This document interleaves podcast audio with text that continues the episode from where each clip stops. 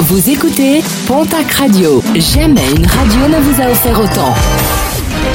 L'information locale à 9h, c'est sur Pontac Radio.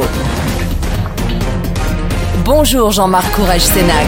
Très belle matinée. L'info est révélée ce mercredi par nos confrères de la Dépêche du Midi. À Tarbes, vendredi soir, les policiers sont intervenus, cité Moïse, alors qu'un individu venait de donner un coup de marteau à un autre des protagonistes qui se connaissent puisque cousins.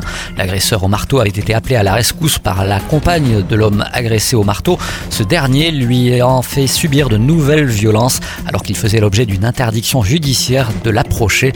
Une enquête judiciaire a été ouverte de 8 mois de prison avec sursis à un an et demi de prison ferme. Verdict du tribunal correctionnel de Bayonne qui rendait hier son verdict dans une affaire de proxénétisme aggravé à laquelle s'était rajoutée une affaire de chantage à la sextape.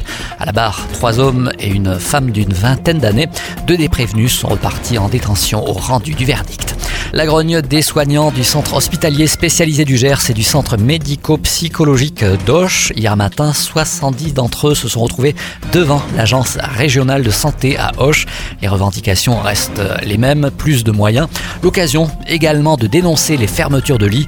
Les locaux ont été envahis par les manifestants qui ont finalement pu avoir un dialogue avec le directeur de l'ARS.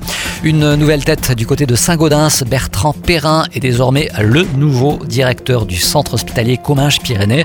Parmi les chantiers prioritaires, le recrutement ainsi que le redressement des finances ainsi que la poursuite de la modernisation de l'établissement. En basket, compétition européenne ce soir en Euroleague féminine, Basketland affronte l'équipe du Dynamo Kursk Premier rebond programmé à 20h du côté de l'espace François Mitterrand de Mont-de-Marsan.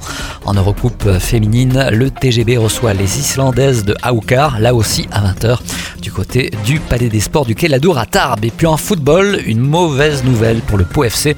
Blessé lors de la rencontre de samedi, Steve Bosnar sera éloigné des terrains pendant plusieurs mois. Le joueur souffre d'une rupture des ligaments croisés antérieurs.